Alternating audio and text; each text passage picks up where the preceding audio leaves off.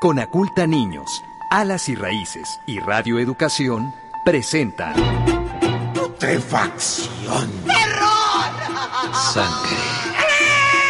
Fantasma. Monstruos. Sombras. Escucha la oscuridad. Hoy, el caso de la señorita Amelia.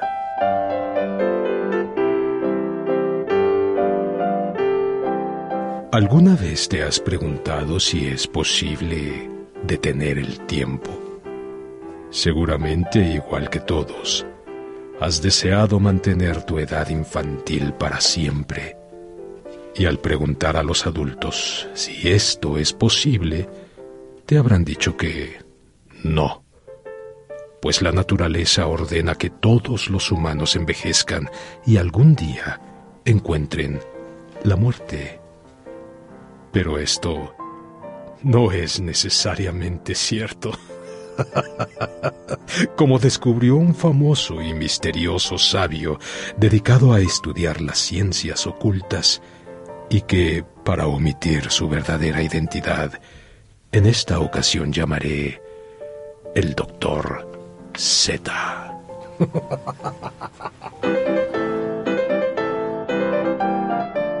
Hace algún tiempo me encontraba en casa de unos amigos justamente durante la cena de Año Nuevo, cuando de pronto uno de los invitados, un joven que me pareció del todo aburrido y sin cultura, sintiéndose feliz en nuestra compañía y quizá un poco ebrio a causa de la champaña, exclamó sin siquiera pensarlo.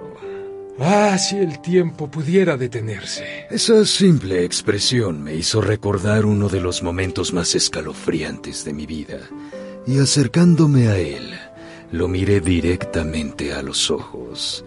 Saboreando mi champaña, le dije...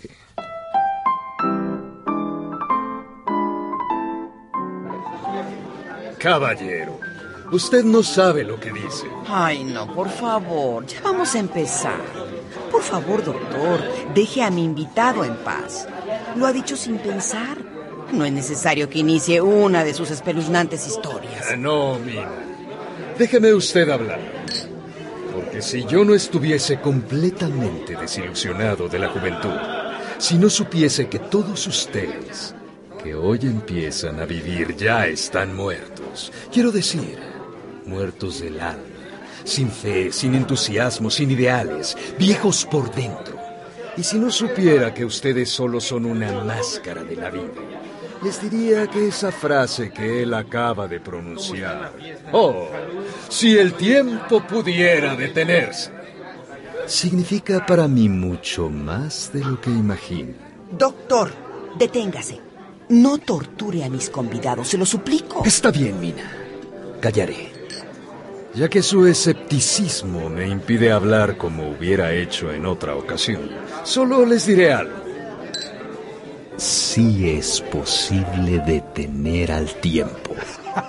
Lo que afirma usted, doctor, es imposible. Yo creo en Dios y su iglesia. Creo en los milagros. E incluso creo en lo sobrenatural.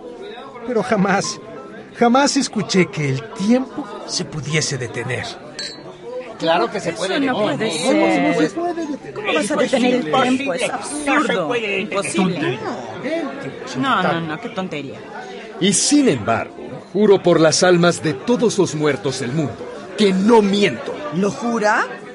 Vaya, entonces, doctor, permítanos ser jueces de lo que tiene que decirnos y cuéntenos su historia. Sí, sí, que lo cuente. A ver, Bien, bien, bien. Ya que ustedes lo piden. Pero les advierto a todos que lo que guardo en mi memoria quizá les llene la mente de inquietudes que ya nunca podrán olvidar. Eh, Entonces, nos arriesgaremos. Bueno, está bien. En ese caso, ¿quién es el sabio que conoce los secretos del tiempo? ¿Quién sabe con seguridad lo que es un espacio? Los científicos no saben nada. Van caminando como ciegos y creen que han encontrado el camino cada vez que logran advertir un vago reflejo de la luz verdadera. desde los tiempos de Hermes, dios griego de la astucia, hasta nuestros días, la mano humana ha podido apenas comenzar a levantar el velo de misterios que cubre a la eterna Isis, como llamaban los egipcios a la madre tierra. Nada ha logrado saberse con absoluta seguridad en las tres grandes expresiones de la naturaleza, hechos, leyes y principios. Yo mismo, que he intentado profundizar en el inmenso campo del misterio, he perdido casi todas mis ilusiones. Yo, que he sido llamado sabio en las mejores universidades. Yo, que he consagrado toda mi vida al estudio de la humanidad, sus orígenes y sus fines. Yo, que he penetrado en la cábala y el ocultismo, que he pasado del plano material del sabio al plano astral del mago, y de allí al plano espiritual del medium. Yo, que ahondé en el karma búdico y en el misticismo cristiano, y que conozco al mismo tiempo la ciencia desconocida de los faquires y la teología de los sacerdotes romanos, yo os digo que la inmensa eternidad del misterio es la única y pavorosa verdad. Y usted, mi joven e inculto amigo, ¿sabe cuáles son los principios del hombre? Grupa, Jiva, Linga, Shakira, Kama, Rupa, Manas, Budi, Atma. Es decir, el cuerpo, la fuerza vital, el cuerpo astral, el alma animal, el alma humana, la fuerza espiritual y la esencia espiritual. Mm, me parece que usted iba a demostrarnos que el tiempo se puede detener, ¿no? Bien, puesto que no gustan de introducciones, vamos al cuento que debo contarles, y es el siguiente.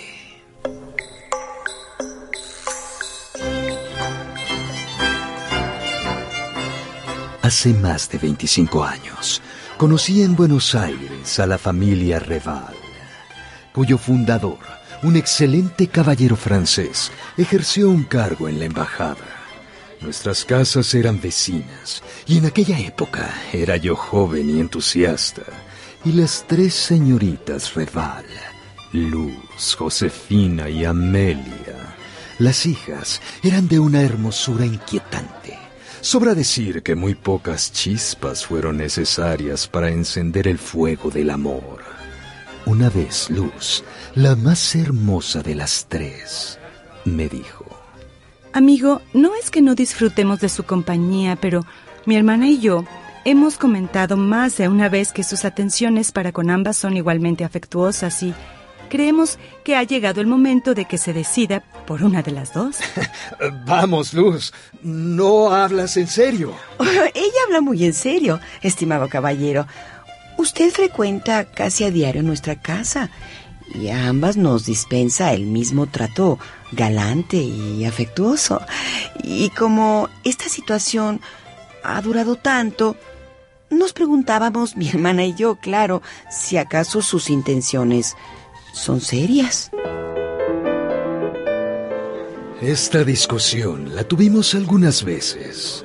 Ambas hermanas estaban celosas una de la otra, pero la única que jamás me reclamó nada era Amelia, la pequeña Amelia, porque ella estaba tan segura de mi cariño que no necesitaba disputarlo. Puedo confesar francamente que no tenía predilección por ninguna y que Luz, Josefina y Amelia ocupaban en mi corazón el mismo lugar. Pero tal vez no, pues los dulces, a la par que ardientes ojos de Amelia, su alegre sonrisa, sus travesuras de niña me fascinaban. Diré entonces que Amelia, la pequeña señorita Amelia, era mi preferida. ¿Y qué edad tenía la señorita Amelia? Solo diré que era demasiado joven para mí. Era la menor. Tenía no más de 12 años apenas y yo más de 30. Por tal motivo, y por ser ella de carácter travieso e infantil, la trataba yo como la niña que era. Para las otras dos hermanas, repartía mis miradas indiscretas, mis suspiros, mis apretones de manos y hasta mis serias promesas de matrimonio. Confieso que ambas hermanas mayores me gustaban mucho y no sabía por cuál decidirme. Pero la chiquilla Amelia sucedía que cuando yo llegaba a su casa, era ella quien primero corría a recibirme, llena de sonrisas, y siempre me preguntaba. ¿Y mis bombones? ¿Me has traído mis bombones? ¿Bombones? Me los prometiste. ¿Has olvidado mis bombones? Esa era nuestra conversación.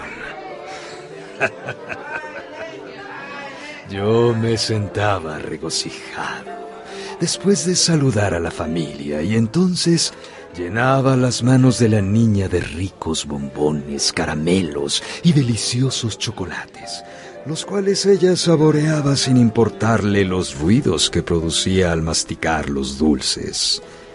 El porqué de mi apego a aquella muchachita de ojos lindos no os lo podré explicar. Pero es el caso que, cuando por causa de mis estudios tuve que dejar Buenos Aires, fingí alguna emoción al despedirme de Luz, que me miraba con ojos sentimentales. Di un falso apretón de manos a Josefina, que tenía un pañuelo entre los dientes para no llorar y en la frente de Amelia dejé un beso, el más puro de todos los que he dado en mi vida.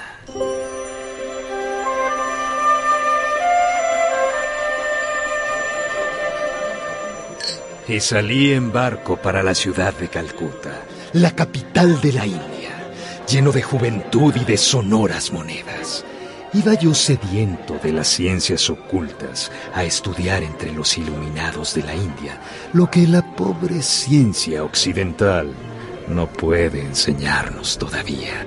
Deseaba yo conocer el país de los faquires y más de un gurú que conocía mi sed de saber. Estaba dispuesto a conducirme por buen camino a la fuente sagrada de la verdad y es verdad que mis labios creyeron saciarse en sus frescas aguas, pero mi sed de conocimientos ocultos no pudo ser satisfecha.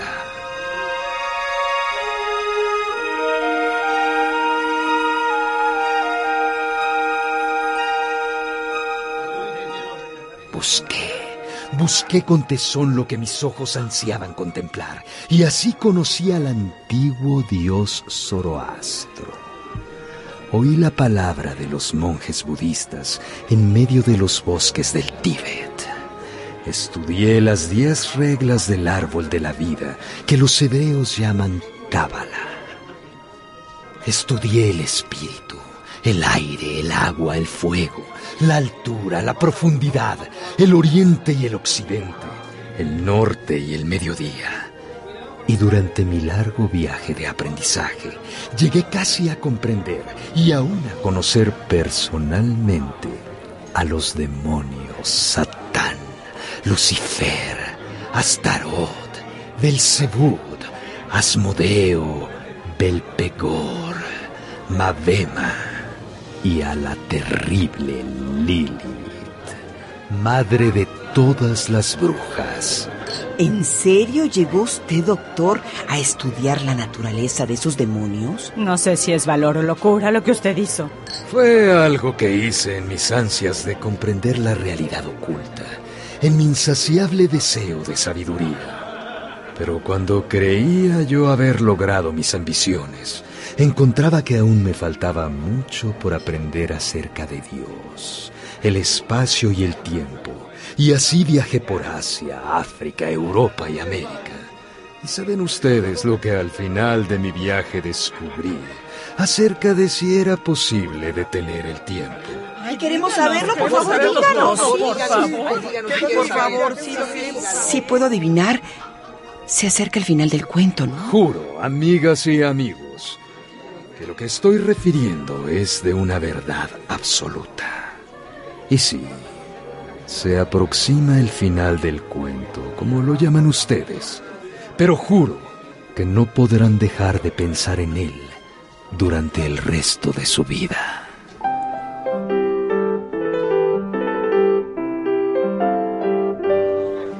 Hace apenas una semana he vuelto a la Argentina después de 25 años de ausencia.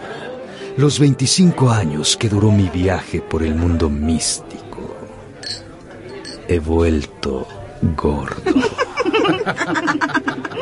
Bastante gordo y calvo como una rodilla. Pero en mi corazón he mantenido ardiente el fuego del amor.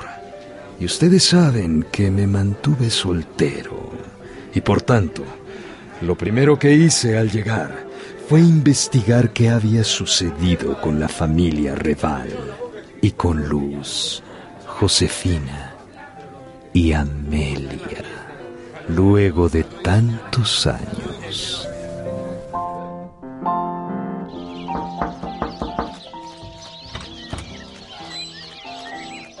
Diga.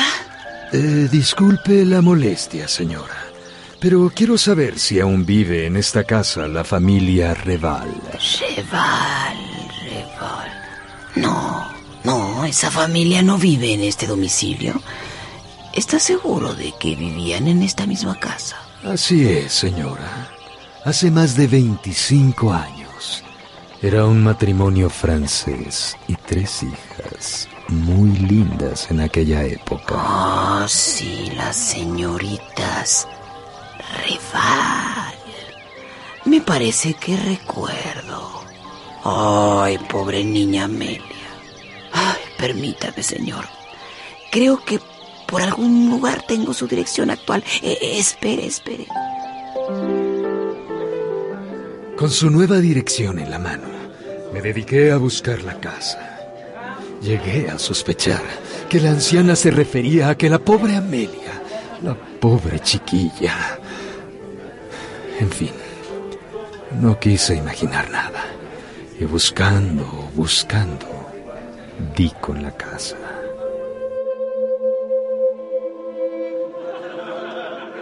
Al entrar, fui recibido por un criado negro y viejo que llevó mi tarjeta y me hizo pasar a una sala donde todo tenía un marcado tinte de tristeza. En las paredes, los espejos estaban cubiertos con los velos de luto y dos grandes retratos en los cuales reconocía a las dos hermanas mayores se miraban melancólicos y oscuros sobre el piano. Poco después, apareció Josefina, cuyo rostro mostraba el maltrato de tantos años. Amigo mío. Amigo mío. Nada más. Tuvimos una conversación llena de reticencias y silencios, de palabras entrecortadas y de sonrisas tristes. Muy tristes. Logré entender que ambas seguían solteras. En cuanto a Amelia, mi querida Amelia, la menor de ellas, no me atreví a preguntar nada. Quizá mi pregunta llegaría a aquella pobre familia como una amarga ironía. Quizá las haría recordar una irremediable desgracia o una deshonra.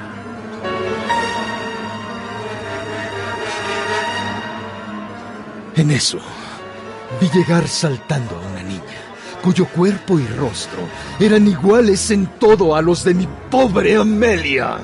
Se dirigió a mí y con su misma voz me dijo como si no hubieran pasado 25 años. ¿Y mis bombones? ¿Me has traído mis bombones? Yo no hallé qué decir. Mi cuerpo estaba paralizado, helado de terror. Luz y Josefina me miraban pálidas y movían la cabeza desoladamente. Pero, ¿cómo es que Amelia seguía siendo una niña mientras sus hermanas ya eran unas señoras mayores? La verdad es que no tenía yo la respuesta. Dando una tibia despedida salí a la calle. Aquella niña es Amelia, la misma que yo dejé hace 25 años, la cual, por algún misterioso error de la naturaleza, se ha quedado en la infancia, deteniendo su ciclo vital. En Amelia se detuvo el reloj del tiempo. ¿Y tú? Sí, tú que me estás oyendo. ¿Me has traído mis bombones? Así que ahora ya lo sabes. Si es posible detener al tiempo, pero no lo desees. Porque puede ser que lo consigas. ¿Me has traído mis bombones?